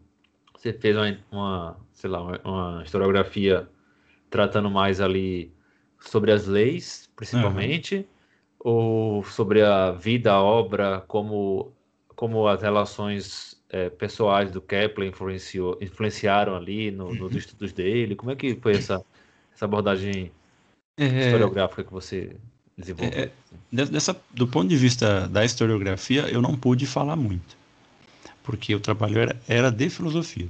Uhum. Eu até tomei uma bronca da orientadora. ela falou assim, ó, tá faltando uns negócios de filosofia aí, Léo, dá um, dá um jeito aí. Eu falei, opa, pode deixar, né? E só para deixar claro pessoal, a diferença entre a historiografia da ciência e a filosofia da ciência, que a filosofia você aborda o pensamento. Você aborda a construção do pensamento da pessoa. A epistemologia, Ou... né? É, exatamente. A, a historiografia você demonstra através de momentos da história a construção da ciência, entendeu? Ah, no século tal era assim que se pensava e o fulano foi lá e fez isso, ou a fulana fez isso, tal. Na filosofia você tem que mostrar é, da onde surgiu o pensamento, entendeu? É, é, bem filosófico mesmo. E a primeira parte da, da minha dissertação é sobre a filosofia natural, que é a astronomia dos antigos. Eu comecei falando de Platão, comecei a falar de Aristarco e Aristóteles, foi, foi os que eu fechei. E um pouquinho do Ptolomeu, porque ele foi é, muito importante para a astronomia durante 1500 anos. Né? É um baita de um livro, apesar de estar matematicamente errado. Né? É, a gente tem essa, essa ideia assim de que é, tipo na ciência a gente pega ali, né, tipo uma ideia nova e ela meio que chuta a bunda da outra ideia mais antiga. É, né? E às vezes não é assim, tipo a ideia funcionava, né, uhum. para aquilo que eles estavam naquele naquele recorte histórico ali, né? Uhum. É, a ideia funcionava muito bem, então, para que eles estavam querendo. Tinha, tinha, tinha, tinha falhas, né? Claro, como todo modelo. Todo modelo tem falhas. Exatamente. Então, a gente tem, acho que muitas pessoas de fora da área, assim, né? É, tem essa ideia de que meio que a ciência chuta o que era antigo, né? E, e coloca um novo, ah, esse aqui é o novo rei aqui, né? Então, Exatamente. É, acho que isso, isso, isso fica claro, assim, na, na não, não é à toa que ficou 1500 anos com a, Exato. A Isso não é à toa, não pode ser à toa, entendeu? Então... Eu, eu, eu falei agora errado matematicamente, mas depois que você acha o correto. Entendeu? É, porque é o que você falou. A esses mil, 1500 anos, matematicamente ele estava certo. Entendeu? E a partir do momento que você enxerga o, o, uma coisa nova, que você falou, opa, não estavam tão corretos assim. Mas por 1500 anos, Ptolomeu foi foi a, a astronomia. Ele conseguia responder várias coisas, né? Várias, Ex várias... Exato. Tinha uns pontos chaves que ele não respondia, uhum. né? Porque ele não se aprofundou ou porque ele não tinha a matemática necessária, porque é muito antigo mesmo. Sim. Né? E mesmo estando errado, ele estava certo, que a gente costuma falar, sabe? é, bem, é bem interessante. Eu tive que responder um rapaz outro dia no Twitter sobre isso. Ele perguntou assim: Ah, mas e como que é a astronomia medieval? Eu falei, astronomia de Ptolomeu. Ele falou, ah, mas ficou tanto tempo assim. Eu falei, sim, ficou tanto tempo assim. Entendeu? É 1.500 anos, quase 1.500 anos de, de, do Almagesto, né? Que é o livro de Ptolomeu que fala sobre astronomia. Uhum. É muito tempo, muito é, tempo. sim. Você tá fazendo um paralelo aí. Uhum. É, porque eu tô lendo, tô lendo sobre o Van Helmont, né? Como eu Uhum. falei. Mas é a mesma coisa, tipo, as ideias ali, né? Tipo, aristotélicas estavam muito presentes ali na, na, na, no- na época medieval ali, né? Então, tinha, tinha coisa assim de, de, de alquimia, de filosofia natural, que eles tinham lá, de- tiravam lá de Aristóteles, né? E tiravam lá de Galeno, por exemplo, né? Uhum. Então, essas coisas eram. foram. se perpetuaram por muito tempo, né? Isso que eu quero falar assim, se perpetuaram É, por muito tempo ali. Não, tipo assim, não era. Não era à toa, né, que isso se perpetuava. Claro, tinha, tinha suas falhas e tal, Uhum. mas eram. Se as pessoas hoje parassem para ler né, esse tipo de, de, de, de teoria mais antiga, né, acho que fa- faz sentido assim para com o pensamento da época, né? Então acho que a gente não pode tentar ser, a gente não pode olhar aquela coisa, né, do, do da falha mor do historiador, né? Tipo, não, tentar não ser anacrônico, né? Uhum. Então a gente não pode olhar. O que é, que é ser anacrônico, né? A gente não pode olhar para o passado com os olhos de hoje, né? Então a gente tem que olhar para o passado com os olhos daquela época. Exatamente. Você tem que respeitar o cara, a pessoa, sabe? É muito fácil para a gente falar, ah, Ptolomeu estava errado, kkkk, né? Exatamente. Tipo, que burro. É. Dá zero pra ele. É, vai lá fazer uma teoria igual a dele no, no, há 1500 anos, sei lá quantos anos atrás. né? Exatamente, cara. É aquilo que a gente tava conversando outro dia, né? Sobre é, como que descobriram a distância entre a Lua e a Terra, né? Trigonometria. Ah, mas- mas- mas- Não, é trigonometria. não, não tem segredo, sabe? É, é o- é a, ferramenta que os caras tinham na época, era a matemática deles na época, entendeu? É, e funcionava. Funcionava. Muito bem, por sinal. e, e foi assim, cara. Kepler foi, foi revolucionário. Né? Eu montei a primeira parte da dissertação falando dos antigos, mas para demonstrar a revolução que Kepler causou na astronomia. Bacana. Eu tinha que demonstrar de onde veio a revolução. Né? Você, você não vive a revolução, né? você só sente os efeitos dela um pouco tempo depois. Né? E eu finalizei falando da importância de você estudar de forma consciente os antigos, sabe? Uhum. É, que nem você falou, você não vai ignorar os caras, sabe? As- a teoria que foram geradas, o conhecimento faz parte dessa escada, sabe? Que eu sempre falo. Né? Sim. Não Sabe veio que do nada, cara. é interessante isso que você falou? Que foi em 2018. 2018 eu tive a oportunidade de fazer parte do meu mestrado na, na, na Itália, né? É, E daí eu, aproveitando que estava lá, eu entrevistei o, o professor Paulo Rossi, né, que é um, um historiador da, da física, né, bem, bem conhecido lá. estudei, E- estudei muito o livro dele. E aí ele, ele me falou, ele tá, eu fiz a entrevista com ele, depois se quiser eu te passo, Léo. Tá, tá, ela tá publicada. É, eu vou botar aqui na descrição também, é bem interessante essa entrevista. E aí eu perguntei coisas assim é, sobre a visão dele da história da ciência, né? Qual era a visão que ele tinha, qual era a visão que ele tinha de ensinar ciências através da história da ciência, É, sabe? E uma coisa que ele me falou, bem interessante assim, é que, por exemplo, na maioria dos cursos de, de sei lá, de química, de astronomia, de física, a história da ciência ela é meio que um patinho feio ali, né? Tipo, Aham. É, e aí ele estava falando sobre isso, né? E ele é físico de formação, ele tem mestrado, doutorado em física, e depois, numa parte da carreira dele, ele se voltou para a história, né? E aí hoje ele ocupa a cadeira de História da Física no Instituto de Física da Universidade de Pisa. Então, e aí ele estava falando para mim que um dos colegas dele lá, ele não citou qual era o nome, mas era um, um físico bem famoso lá na Universidade de Pisa, ele estava eles estavam discutindo algum, algum, conteúdo, algum assunto de física e tal, algum experimento. E aí o, o colega dele falou bem assim: Ah, mas eu faço esse negócio de tal forma. E aí o, o Paulo Rossi falou bem assim: Ah, mas isso aí era feito no século XIX. É, e, e aí, e no século XIX eles já sabiam que isso aí não funcionava. Ele não entrou em detalhes do assunto assim, né? Eles já sabia que isso aí não funcionava, então não vai funcionar. Aí, o- aí quando ele falou que o, o, o professor, não, mas não tem como eles pensarem assim no século XIX, Ah, nossa. né? E aí Então, tipo assim, ele queria dar um exemplo, né, de como se esse, esse outro professor de lá, da Universidade de Pisa, soubesse é, um pouco de história da, da física, uhum. ele saberia que o método que ele estava utilizando ali já, já era muito tempo conhecido que estava errado, né?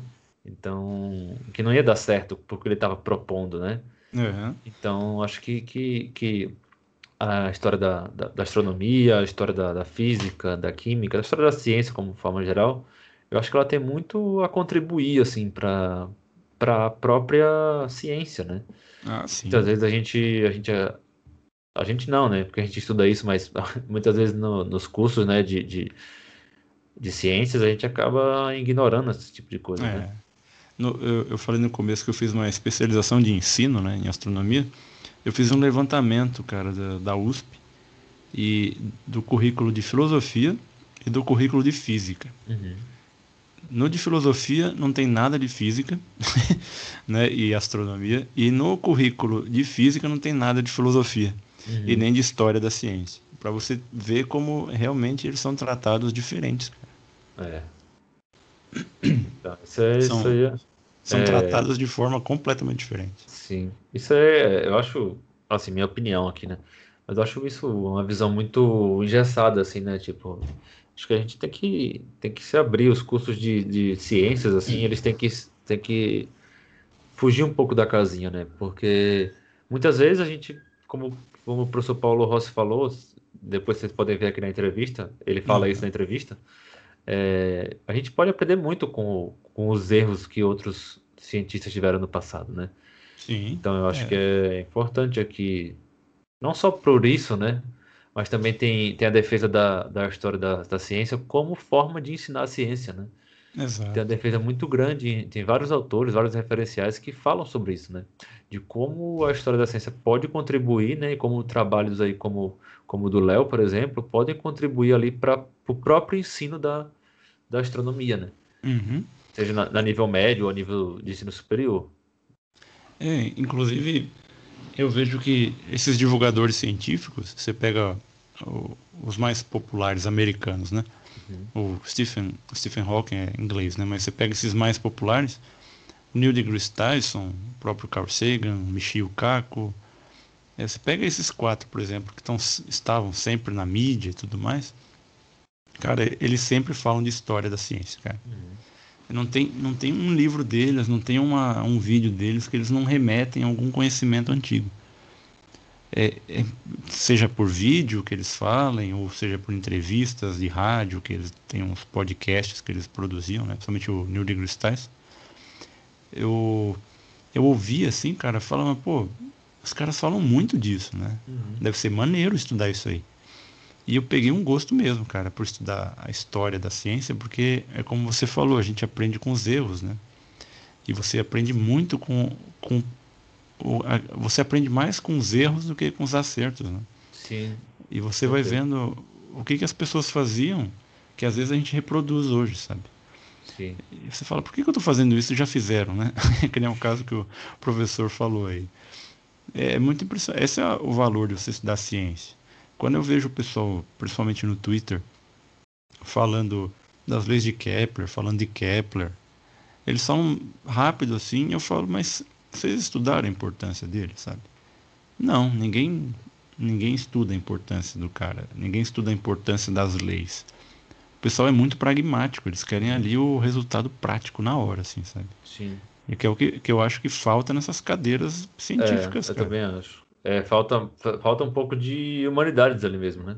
Exato, exatamente. Porque, tipo assim, você não forma, eu acho assim, na, na minha opinião também aqui, mas eu acho que você não forma um cientista só estudando cálculo, estudando física e astronomia, sabe? Ah, você, você, não vai forma um não... papagaio, né? É, você forma um técnico, sabe? Uhum, exatamente. Um então você vai, vai ali pensar na sua pesquisa, mas é, você não vai fugir para mim, né? Uhum. Aqui, aqui vocês podem me matar, astrônomos, químicos, físicos, biólogos, mas na minha opinião é ali é, faculdades que fazem essa formação estritamente ali é, pragmática, pragmática, pragmática, como o Léo falou, é, é, formar um técnico, sabe? É, exatamente. Então você precisa, você precisa pensar criticamente, né? Não que essas essas cadeiras assim mais hard science vai, vai produzir, mas eu acho que você precisa pensar criticamente, e isso aí, a filosofia, a história é um prato cheio para isso, né? Exato, porque você vê vários pontos de vista, né?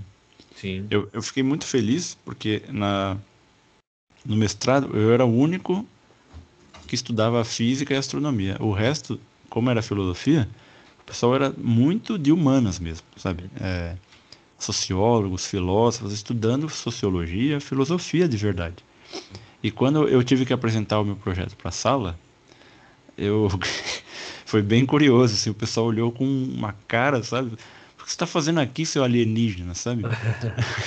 e, porque o, o, professor Bruno, que foi o que fez a nossa apresentação, ele falou assim, ó, cada um fala o tema do seu trabalho, a gente ficou um mês fazendo essas apresentações, né?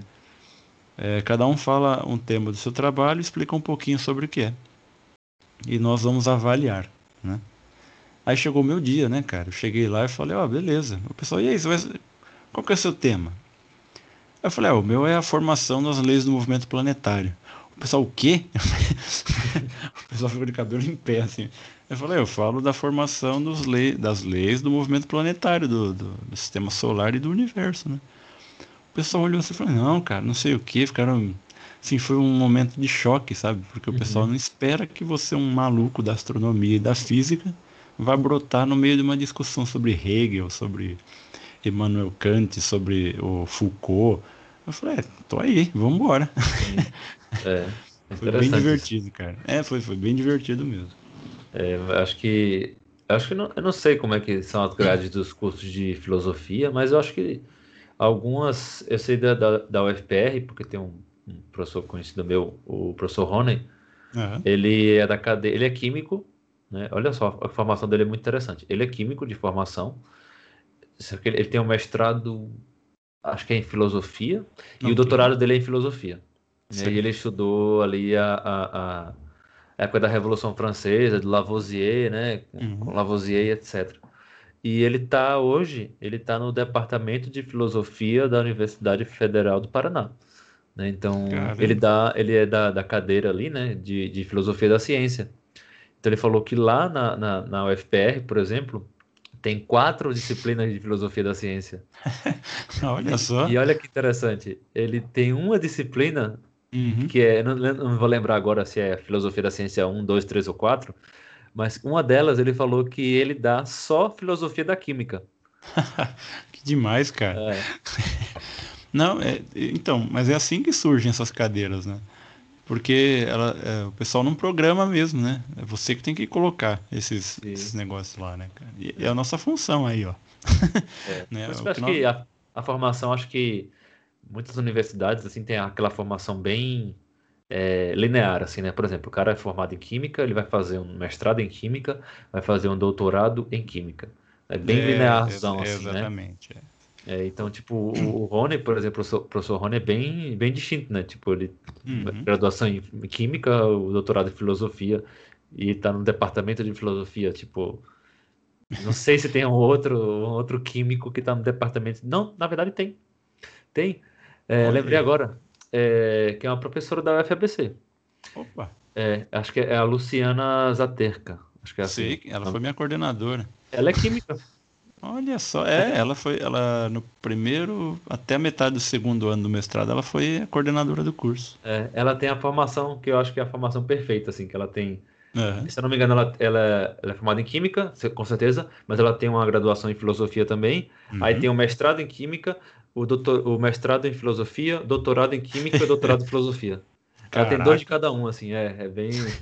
Nossa, é, ela é muito gente, ela foi gente boa comigo. Só Nossa, no é final do é, só no final do mestrado lá que, que, que ela saiu, ela deixou a coordenação. Eu não me lembro com quem ficou a coordenação. Mas é bacana essas formações, cara. Sim. E uma coisa que a Federal, fazer aqui ó, um jabazinho da Federal da ABC, né? uma coisa que tem lá, o pessoal da graduação de filosofia tem astronomia. Uhum. Eles têm história da astronomia, porque quem dá, quem dá aula lá é a, a professora do meu coração, minha orientadora. Qual é o nome dela? Anastácia Itokazu. Ela é francesa, cara. Gente fina demais. Ela chegou para mim e falou assim: Léo, eu eu dou aula aqui e tal, né? Quando ela se apresentou, e eu fiquei muito surpreso de saber que o pessoal da física, da química, da filosofia tem história da astronomia lá, cara. Eu falei, caramba, tanto que eu tava um dia numa aula, acabou a aula assim, um dos meninos lá, um dos garotos, chegou para mim, alunos do mestrado também, né? Falou para mim, Léo, é, o problema da astronomia tem alguma coisa a ver com a quântica, a física quântica? Eu falei, peraí, peraí, como que você tá... Peraí, me pegou assim, é de surpresa, assim, sabe? Ele falou, não, porque eu vi que não sei o quê. Aí o que ele queria dizer era mais ou menos assim. O, o, o comportamento quântico pode ser é, reproduzido na macro escala, né? É bem doida essa pergunta, cara. Eu falei, ah, dependendo do seu referencial, o universo pode ser. Um... Aí é muita filosofia, né? Aí o universo pode ser um, apenas um segundo quântico, sabe? Essas coisas assim. Mas eu achei muito surpreso o nível de, do, do, da pergunta do cara. Uhum. Eu falei, meu, é esse tipo de informação que tem que ter, sabe? Sim. O cara é da filosofia, tá estudando filosofia da ciência e me faz uma pergunta de física quântica. Eu falei, pô, aí sim, hein? É. Tem um outro caso que eu lembrei aqui também, que é o professor Oswaldo Pessoa. Uhum que ele é físico. Ele também acho que tem uma formação dupla, assim. Ele é físico e filósofo. Uhum. E ele, ele também tem um doutorado em física, em filosofia, alguma coisa nesse sentido. E ele trabalha com história da física. E ele, ele foi da minha banca do, do doutorado, da qualificação. E ele tá, no, tá lá na FEFELESH, que é a Faculdade de, de Filosofia, História e Ciências Sociais, se não me engano é esse a sigla. É, mas é, na Faculdade de Filosofia, é, letras, sei lá.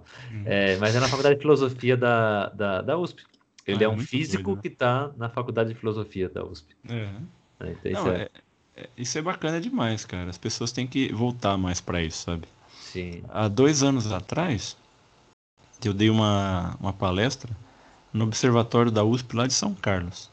Fui, fui convidado pela Natália e pelo diretor lá, que eu infelizmente agora me fugiu o nome. E, e eles têm um curso lá, nesses cursos de extensão, né? Uhum. Que eu dei aula na Federal também, nesse curso de extensão. A USP aqui da, do Butantan tem esse tipo de curso de extensão. E lá em São Carlos eles têm uma de astronomia. Ele falou que ia criar um módulo só de história da ciência para eu ir lá dar aula. História da, da, astronomia, né? Só que daí já sabe, né? Veio pandemia. pandemia. Aí eu não sei como que, como que ia ficar e tudo mais, mas para você ver como o pessoal gosta, sabe, uhum. do tema. Só deveria ser apresentado melhor, porque é. ou passa muito rápido ou não passa, né? Na, Sim. Na é, é aquela, exato. É aquela, aquela história que, tipo, também você não. Eu acho, eu sou contra, assim, você dá aquela história bem tosca ali, que é uma mini biografia do, do cientista e é o Wikipedia do cara e, e, falou tipo isso isso aí não é história da ciência né? Vai muito além disso né? É, então acho que, que em, em falar um, né, um, trechinho de Wikipedia ali e não falar nada é melhor não falar nada sabe? Uhum. então se vai distorcer a história da ciência nem distorce né? Essa é a minha é, opinião aí fundamentalista. Mas uh, polêmica.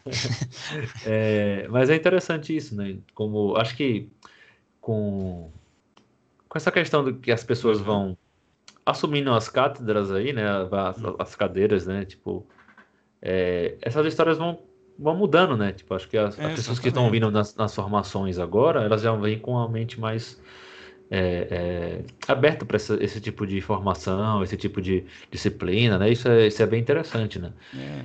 E, inclusive, e... inclusive quando eu dava, dava aula em colégio lá para é, Olimpíada Brasileira de Astronomia, eu sempre explicava de onde que vinham as coisas, sabe? Eu acho importante você explicar, olha, surgiu por causa do Galileu, surgiu por causa do Kepler, surgiu por causa do Newton, sabe? Dá uma contextualizada no, no negócio, sabe? Não é só vomitar na cabeça da pessoa Sim. e falar, toma aí. Porque é, você tem que construir, né? É, é a minha defesa até hoje, cara. Faz seis Sim. anos que eu estudo essa parada de construção do pensamento para ensinar. Uhum. É, isso é bem interessante ter tem um autor que eu não vou lembrar sobre o nome dele, mas o nome, dele, o nome primeiro dele é o Matthews. Uhum. Ele é um referencial aí bem importante assim, na área de, de história da ciência para ensinar ciências. Uhum. Então ele tem várias contribuições, contribuições assim, e, e evidências e defesas mesmo da história da ciência para ensinar ciência, né? Porque, tipo, é como você falou, tem que ter uma, uma abordagem mais contextual. Ele até fala isso, uma abordagem, uma abordagem contextual. Né? Então, tipo, você vai ensinar, por exemplo, é, sei lá, ali, a lei da conservação das massas, né? Uhum. Como é que você vai ensinar isso sem falar de Lavoisier, por Exato. exemplo? Né? Sem mostrar o contexto que ele estava vivendo, contexto histórico ali da Revolução Francesa, etc. Né? Uhum. Então, essas coisas são bem, são bem interessantes e, e, e o Matthews fala que isso é, prende mais o aluno. Muito, né? cara. O então, pessoal tipo, gosta assim, muito.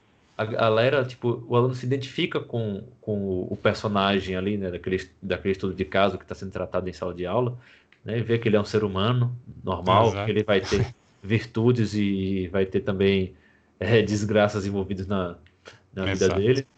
Né? Então, eu acho que isso é, isso é bem importante, assim, esses paradigmas serem quebrados. Exato, cara. E é o que você falou, o pessoal gosta muito, cara. Gosta muito porque você está demonstrando o lado humano do negócio, sabe? Uhum, exato. Que é até o nosso, o nosso objetivo aqui no podcast, é, né? Exatamente, mostrar esse lado humano da, e da, da ciência. O, o, Kepler, enquanto ele estava formulando o, o, segundo livro, ele estava no meio da guerra de 30 anos, lá dos protestantes e dos católicos. Então ele escreveu o livro escutando barulho de canhão.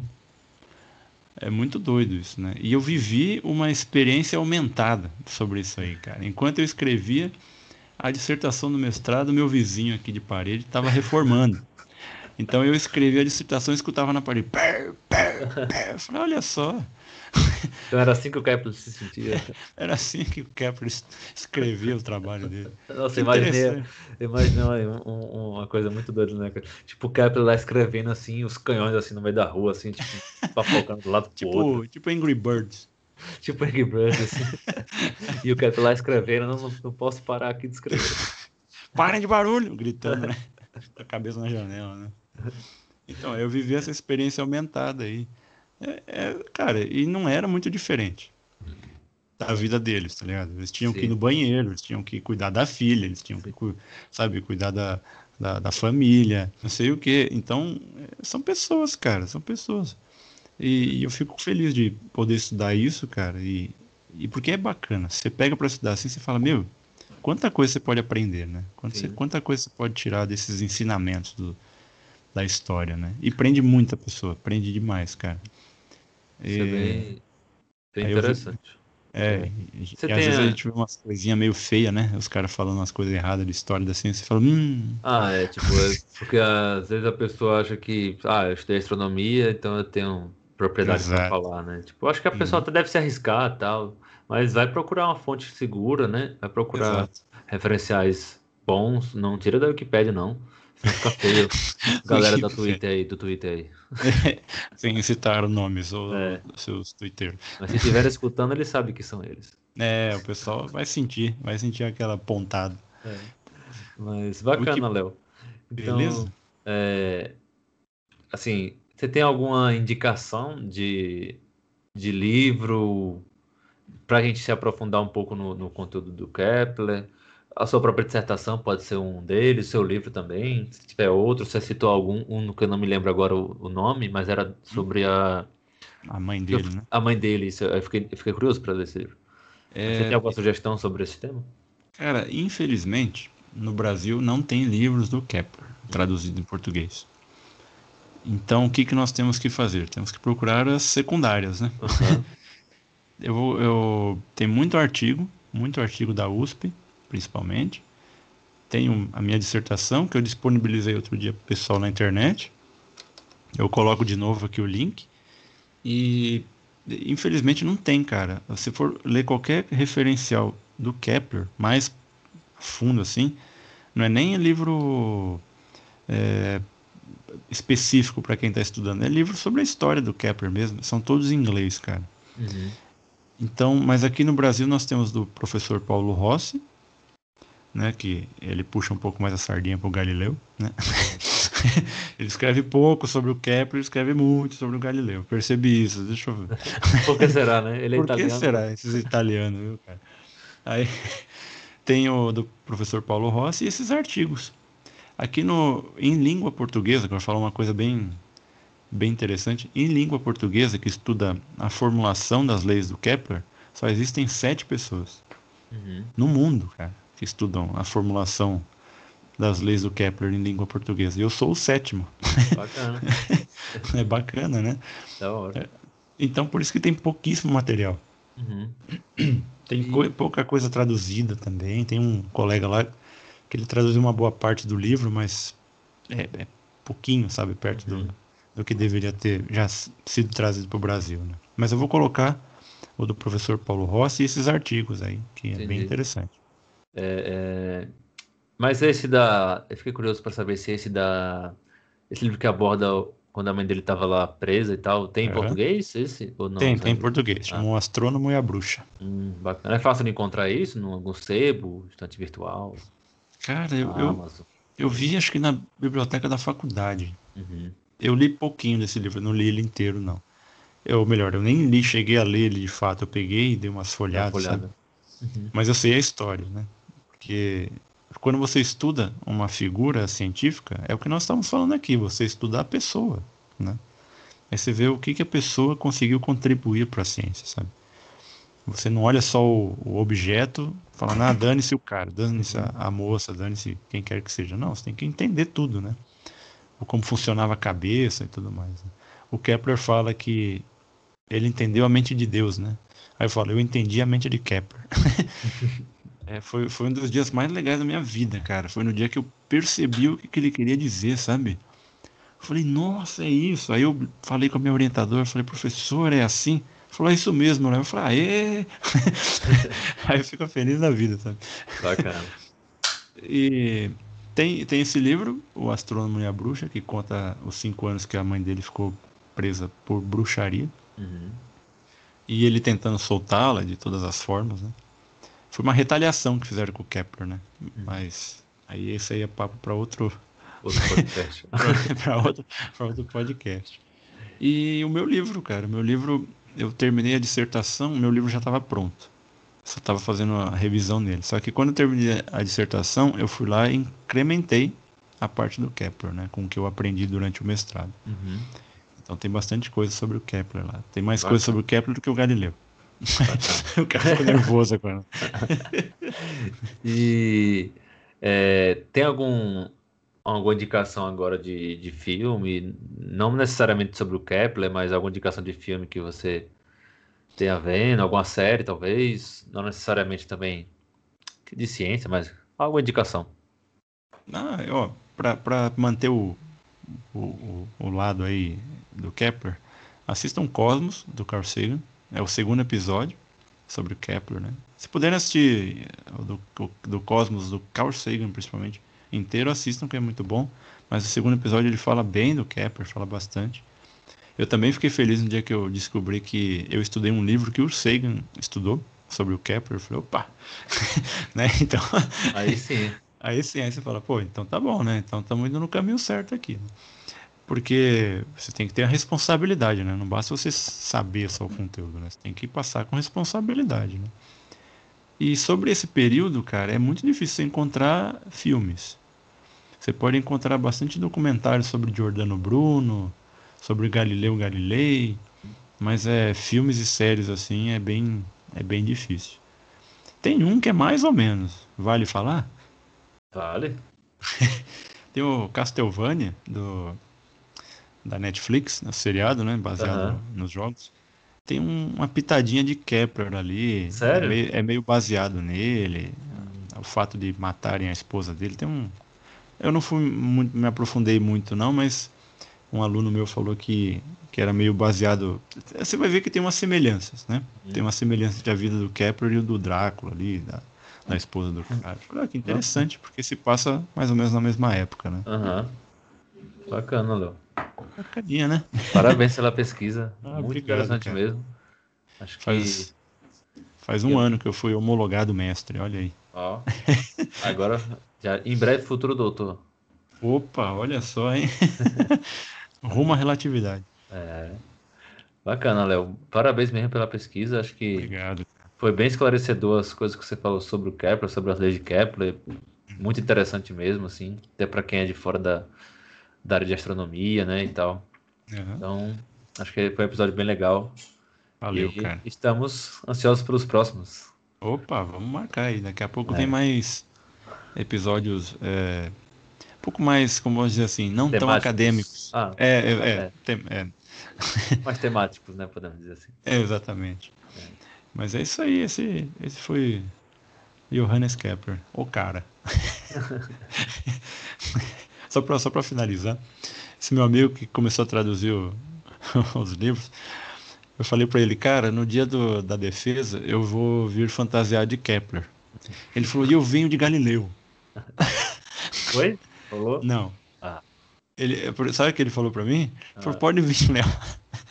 O, o, o, sacana falou assim: você vem e eu não apareço. Na... Ia ficar só eu de é trouxa andando lá no é campus de, de Kepler. Olha aqui. Que bosta.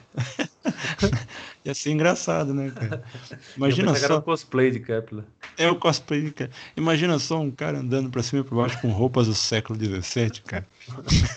Você ia fazer, ah, vem defender o meu mestrado. da hora. Beleza, cara? Beleza. Então, então só agora para uh. finalizar a parte do nossas redes. Nossos né? Então, nossos jabás. Sigam-nos nas redes sociais, principalmente no Instagram, né? Onde tem, a gente tem o Instagram ali, é, arroba é, Coisas de Ciência Podcast. ok. Né? Tá aqui também no, na descrição do vídeo do podcast, né? Sigam lá a gente. Toda semana a gente tem tá com episódios. Toda segunda-feira a gente tá lançando episódios. Né? Então, toda segunda de lei, já meia-noite, já está programado já para sair o episódio, então fiquem se, atentos. Se o editor de... falhar, é porrada nele, cara. o editor é o Léo. é, mas fiquem cientes, já dá para ir escutando lá, indo pro trampo, né? Tipo, já é. dá, dá, dá para baixar logo quando você acorda e tal, e indo pro trampo já escutando. Então, fechamos, Léo? Tem o canal no YouTube? Ah, o canal no YouTube, verdade, outro jabá canal no YouTube, Coisas de Ciência também. Então, ah. quando você botar Coisas de Ciência ali, você vai encontrar a gente, né? Seja no Instagram, no, no, Spotify, no Google Podcast e no YouTube. Né? Tem outros, outros é, compiladores aí de podcast também deve ter. Tem então, o Breaker. Breaker, que eu não, nem sabia que estava lá, mas tá, então. Tá, tá lá. então é e isso. se vocês nos verem na rua, venham cumprimentar a gente. Temos milhares de fãs já. Só não cheguei muito perto por causa da Covid ainda. É, por favor, é, mantenham o distanciamento. E. Ah, temos que falar aqui do seu aluno, que fez o desenho ah, para nós. Verdade, verdade, o Hassan. Oh. O Hassan fez um, um, uma logo pra gente. Opa! Né? E também fez é, ali um. Que a gente vai estar postando no Instagram nos próximos. Nessa semana que vai sair esse, esse episódio, eu vou postar. Ok. É, com a imagem que o Hassan fez pra gente. Então, muito obrigado, Hassan. A gente adorou a, a sua criatividade em Valeu, colocar garoto. a gente ali, né, pro podcast. Ficou muito massa. Muito obrigado. É, você vê, cara, já atraindo multidões. É. e é o que, que falta? de ser professor, né? É. Passa o podcast para todos os seus alunos e aí você tem milhões de views. tá faltando uns jabá aí, né? Netflix paga nós. Netflix paga nós, Amazon, por favor, Jeff Bezos. é, Elon Musk, Elon Musk não estou aceitando patrocínio, não, porque ele, ele apoia o golpe na Bolívia, apoiou o golpe na Bolívia para pegar lítio. Então Elon Musk vai se fuder. Os caras nervosos já, né? Mas se pagar um pouquinho, assim, dependendo do, do, da quantidade de zeros, a gente pode rever algumas coisas. É, da quantidade de zeros ali, a gente pode, pode conversar. Mais alguém? Acho que não, né? Não. É... Tá. Luiz ah. Amel também, se quiser patrocinar a gente aí, estamos aceitando também. Tem duas cachorras para criar, o Léo tem mais um. Tem mais um, grandão. É, quem mais? Acho que só tá bom. Tá bom, tá bom. É um macacão de Fórmula 1 que eu falo, né? é. né? Parece. É anúncio para todo lado. Ah, a Netflix, por favor, transforma os meus contos em, em séries. Ó. Oh. Tô vendendo baratinho os direitos deles. Vai, por favor, ajuda nós. Os caras mendigando no final. Mendigando, né? mendigando dinheiro. Então, dois professores aqui, pessoal. Então dá dinheiro pra nós aí. Se quiser. Futuramente vai ter um Pix, né? Patreon, que mais? É. Falta Patreon, hein? eu vou. Eu falo sempre do meu livro aqui, né, gente? Mas é, é, é difícil, viu, lançar ele físico. Mas em breve, um dia, quem sabe, eu faça uma vaquinha, né? Uma vaquinha, né? É. Dependendo do número de, de views, de views e de contribuições, dá para transformá-lo ele rapidamente em, no físico. Mas essa pandemia tá dando uma gelada nesses planos. É isso aí. Beleza, então fechamos. Beleza? Valeu, Muito obrigado. Um abraço, pessoal. Até a próxima. Até o próximo episódio de Coisas de Ciência. Olha aí. Tem um final hoje, hein?